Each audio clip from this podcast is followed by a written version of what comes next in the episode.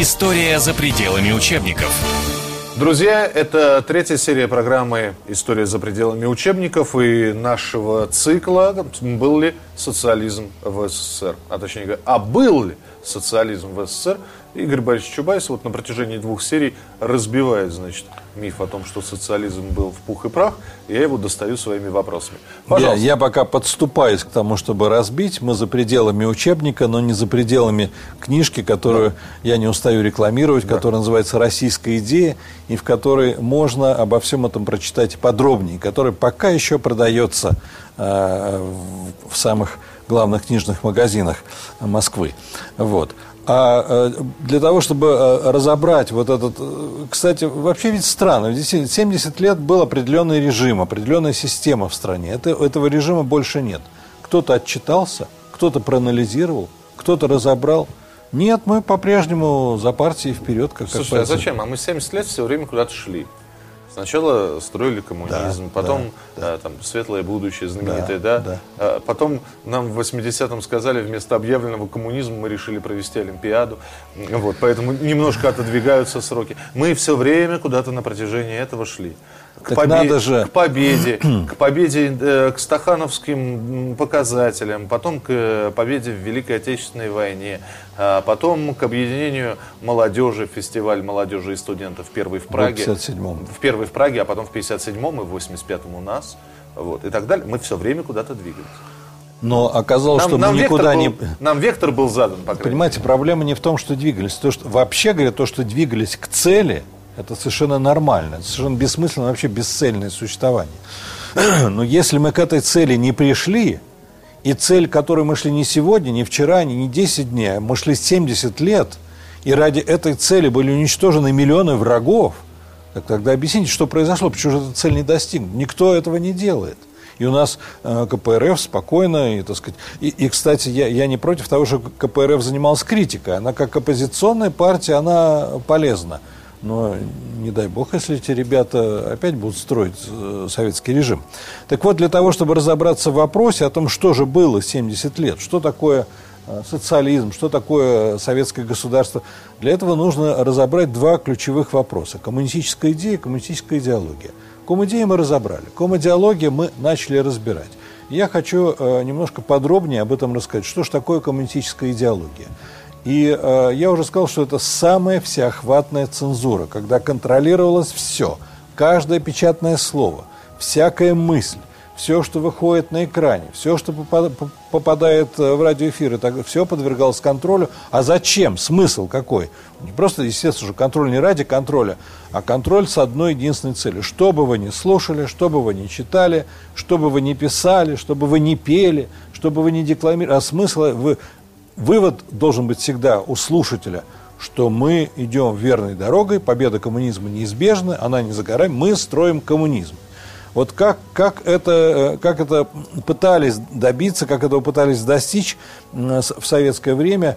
И, э, кстати, молодежь, я, я это знаю по студентам, практически в этом совершенно не ориентируется и не представляет, как, как это было сделано, а поговорить об этом стоит. А, ну, во-первых, отсекалась и пресекалась всякая информация из-за рубежа. То есть даже если вам удавалось услышать голос Америки, вы не могли прийти на работу и сказать, о, ребята, я вчера по голосу такое... Да, вы э, э, это умрите. Ну, как правило, да, приходился. И, и был мне голос, и голос мне сказал, да. Да. То, то есть, э, во-первых, это нельзя было комментировать, но э, перехват происходил гораздо раньше. Дело в том, что все западные голоса, все западные радиостанции, их работа подвергалась глушению. И просто так включить, как мы слушаем «Маяк» или как мы слушаем там первую программу. Да как вы нас сейчас слушаете. Да, или, или как вы нас сейчас слушаете. Включил и слушаю, да? Вот. А вот Хотя, слушать... может, на этих программах-то и глушат. Кто же его знает? Ну, ну, на каких на этих? На, полити... на острополитических. Пока, э, пока мы говорим э, Хотя и в записи, но это все выходит в прямой эфир. Короче говоря, западные голоса, западные радиостанции э, постоянно глушились, и доступа к информации из-за рубежа не было. Ну, я приведу такой случай почти э, почти комический или трагикомический, учитывая, что э, советская почта, самая передовая почта в мире, входила в Всемирный альянс почтовых организаций, то, естественно, она брала на себя определенные обязательства.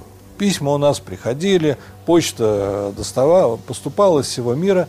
И один хитроумный француз – решил э, воспользоваться этой ситуацией, вот комбинацией, то, то что с одной стороны советская почта самая лучшая в мире, а с другой стороны э, в СССР существует цензура. Он стал писать письма разным диссидентам, где их там приветствовал, поздравлял и так далее, и так далее. Причем письма заказные. Естественно, что эти письма ни до кого не доходили. И э, он постоянно получал уведомления о том, что письмо не найдено, письмо не дошло. А по правилам международной почты, если ваше письмо утрачено, вы должны получить компенсацию. Советский Союз гарантировал, что у нас почта вообще работает отлично. И он очень неплохо зарабатывал. Каждый месяц отправляя эти десятки писем то Буковскому, то Сахарову, то Солженицыну. И потом приходил в соответствующее место во Франции, получал эти деньги. Но, то есть вот контакт с Западом, информация с Запада пресекалась внутри страны. Внутри страны существовала жесткая цензура. Любой текст, который печатался, обязательно проходил цензуру. Это называлось у нас э, официально, кстати, само существование цензуры цензурировалось. Официально у нас никакой цензуры не было. У нас был главлит, главное управление по охране государственных тайн в печати. И если вы еще начинали, причем были, э, организации на них висели, вывески, главлит, правда, вывески тоже были очень своеобразные. Я несколько таких вывесках, вывесок видел в разных городах. Они делались на э, металлической золоченой такой таблице, где буквы прочитать было невозможно, потому что они все время отсвечивали. То есть нужно было подойти и вот пальцем так потрогать, тогда вы могли прочитать. Либо немножко сместиться в бок, потому что они были вы, выпуклые, и тогда надпись становилась вот, видно. Вот, то, то есть само существование Главного управления по охране государственных тайн – это не секрет. Вот. И кто был председателем, не секрет. Но э, вот увидеть э, даже вывеску было уже сложно. Было уже практически невозможно, если только не знать заранее, что где находится. У нас это было э, в китайском проезде находилась городская цензура. Я туда возил там свои авторефераты, разные статьи, то все. Вот. Но это нужно было найти, знать точно адрес. Значит, внутри информации, э, внутри страны вся информация цензурируется. Если возьмете какую-нибудь старую газету, то в газете, э, в конце газеты, там э, внизу на последней полосе, там, где написано тираж такой-то, там, там главный редактор такой-то, и потом идет там буква Г и 6 цифр. И больше ничего.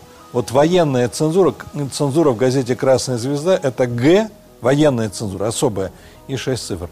А в газете «Правда» своя цензура, там будет «Б» и 6 цифр и так далее. То Мне есть... даже страшно подумать, что под этими литерами скрывалось. Ну, э, да. Б да, и Г. Да. Вариантов да, много у да. меня в голове. Я, я догадываюсь. Но э, вот, вот так это было, комментарий, комментарий можно, можно раскручивать, можно не раскручивать. Но, э, конечно, э, конечно вот, вот это и есть работа идеологии, причем это только некоторые элементы работы идеологии.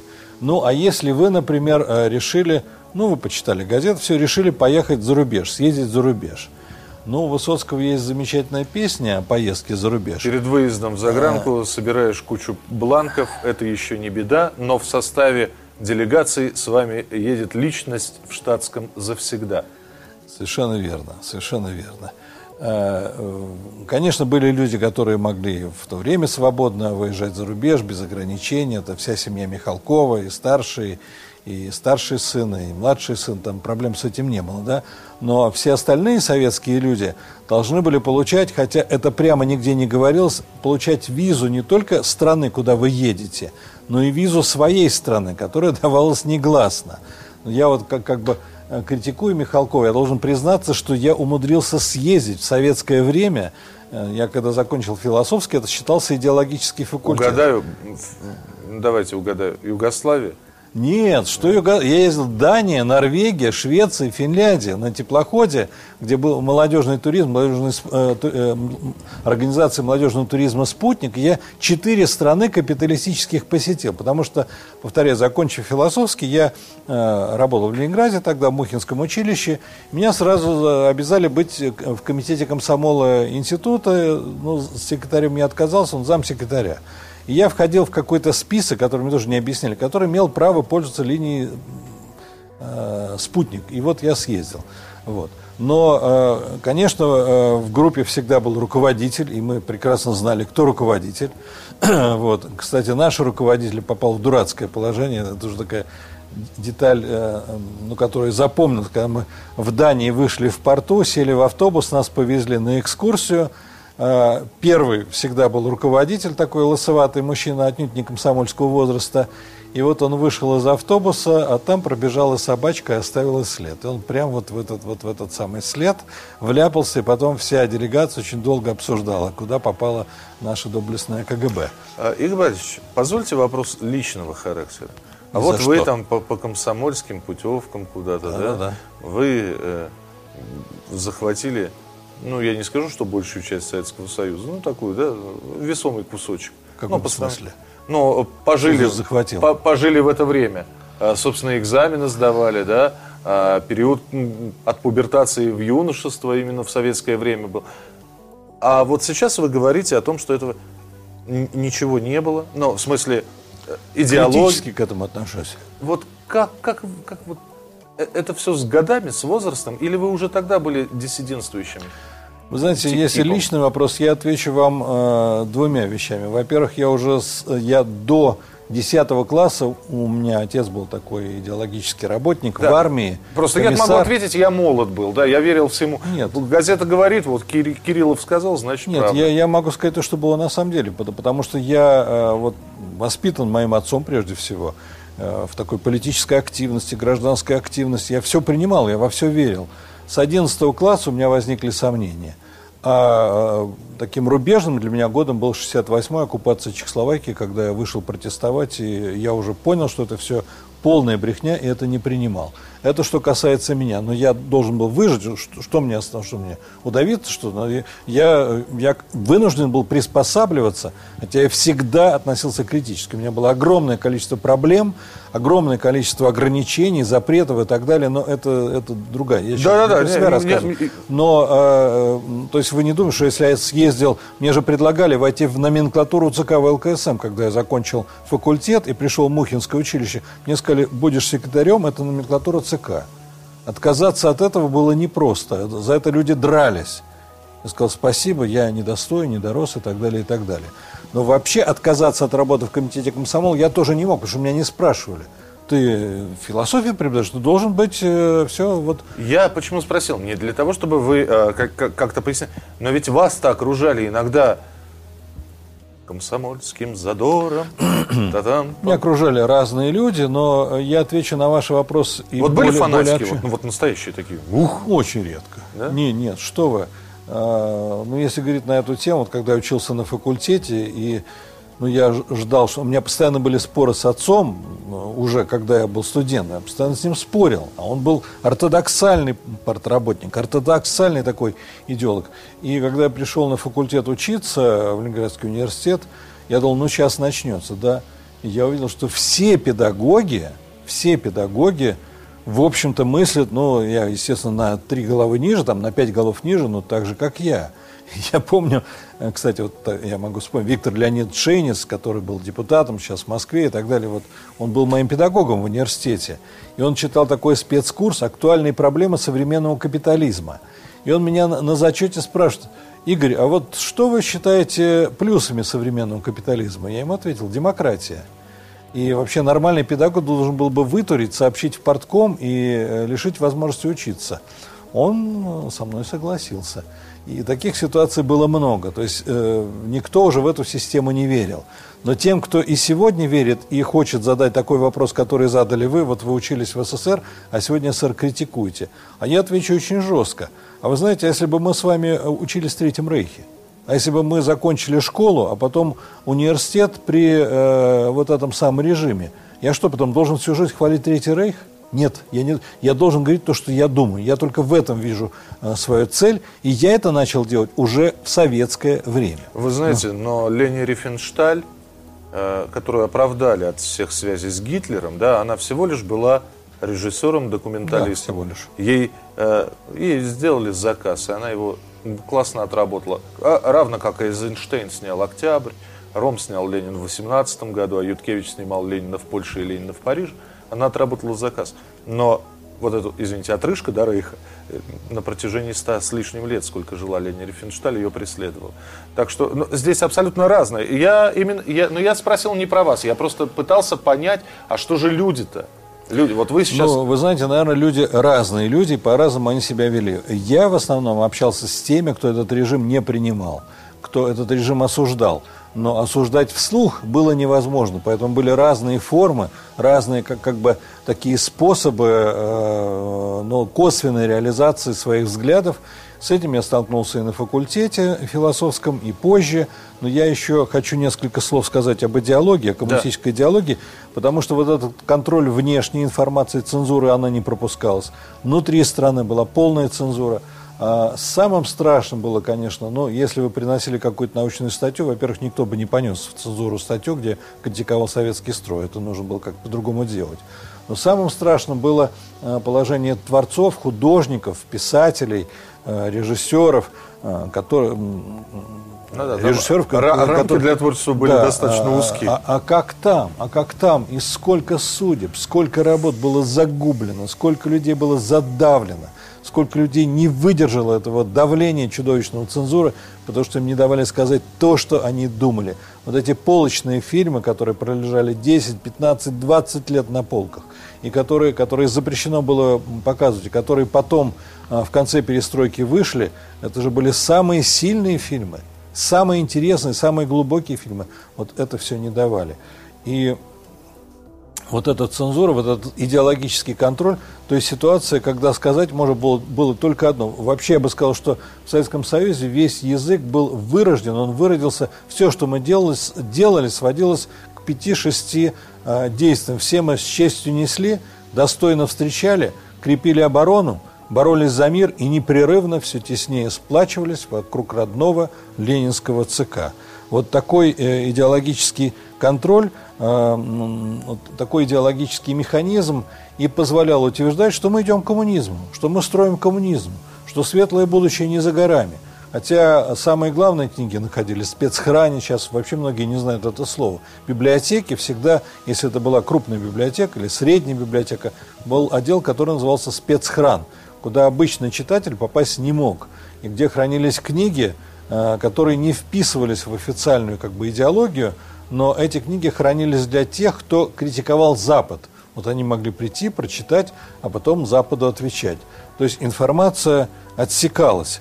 Э, ну, существовал такой изопов язык, когда э, говорили одно, э, как Подразумевали другое. другое да. да, вот все это, э, все это вместе взято и представляло собой коммунистическую идеологию. Однако, конечно, э, возникает вопрос, а, а может быть это правда? А может быть на самом деле строили коммунизм? А может быть на самом деле все было э, направлено на, на преодоление э, так сказать, там несправедливости ну, и да, так далее. Просто, так просто не получилось. Да, да? вот, вот, где-то не дожали, где-то не дотянули, вот там я, лопнула труба и все полетело. Да, я, я, собственно, об этом и хочу теперь сказать. И, наконец... Это, э... это я для слушателей поясню. Знаете, есть э, у настоящих мастеров кройки и шитья э, костюм сшитый на единую нитку. И вот когда за эту ниточку дергаешь, весь костюм разваливается просто на лоскуты. А так он, когда на этой нитке находится, он представляет из себя достаточно целое, монолитное какое-то вот, вот сооружение. Ну да, я, я еще вот добавлю к тому, что я говорил, что э, в Советском Союзе самое страшное преступление было не какой-нибудь чудовищный грабеж, насилие, убийство, бандитизм. Это все как бы дело житейское. Самое страшное преступление – это был сам издат. Вот если ваш, вы не просто не согласны с этой властью, вы об этом пишете и пытаетесь это распространить. Вот сам издат, вот тут уже никакой пощады быть не может. А если вы еще читаете и там СДА, то есть некоторые книжки антисоветские, которые, которые вышли за рубежом и которые вы сюда каким-то образом протащили, читать, вот это самое страшное э, преступление. Но э, я бы еще добавил очень важную вещь про идеологию. Я, не знаю, я, я уже не слежу за временем, сколько нас Минут. Минут, да? вот если коммунистическая идеология это прежде всего контроль за информацией, контроль за словом, за текстами, за изображением – то э, оказывалось, довольно быстро оказалось, что сколько человеку не внушаешь, что вот все замечательно, да, а появляются люди, которые не верят.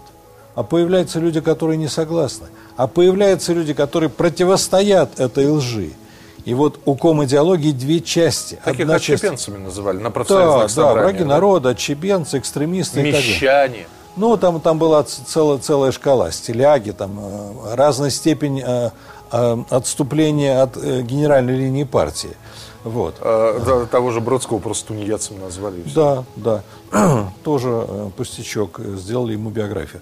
Так вот, эм, если одна важнейшая часть ком-идеологии – это контроль за всей информацией, что не читай, а победа коммунизма неизбежна, то появлялись люди, которые не принимали эту информацию. И вторая часть идеологии – это уже воздействие не на людей, э, простите, не на информацию, а на самих граждан. Вся история СССР – это непрерывный массовый или не массовый, индивидуальный или широкий террор. Это подавление тех, кто не принимал миф о строительстве коммунизма. А такие люди были на протяжении всех 70 лет, и в конце концов они победили, они оказались правы. И этот э, песочный домик коммунистический, коммунистическая идеология рухнула. Но э, э это еще не весь ответ на вопрос, потому что кто-то может сказать, ну, мало, а почему вы не верите? А может быть, действительно строили коммунизм? А может быть, коммунистическая идеология, она говорила правду. А самое этом... интересное, что опять же от лица слушателей, который смотрит или слушает нас, я могу спросить, ну-ка, ну-ка. а вот э, сейчас люди сидят, слушают, и все равно вспоминают о том, что и хлеб вкуснее был, и дешевле. И по программе «Время» показывали, что закрома Родины наполняются. И шахтеры чумазые, э, улыбающиеся белозубой улыбкой, выходили из шахты, выдавая стахановскую норму угля. Идеология, да, вот она, тоже идеология. Нам, нам говорили, что все хорошо. Ой, как все хорошо, посмотрите. Это, причем сравнивали традиционно с 13 годом, да, выпуски самолетов и ракет. Но люди-то верили. А, далеко не все верили, а, а главное то, что все, что в суть, основа того, что звучало в советских средствах массовой информации, это была мистификация. И об этом я расскажу в следующей программе. Очередная часть э, программы «История за пределами учебников» очень скоро в нашем эфире. Спасибо, что смотрели и слушали. Продолжение следует. История за пределами учебников.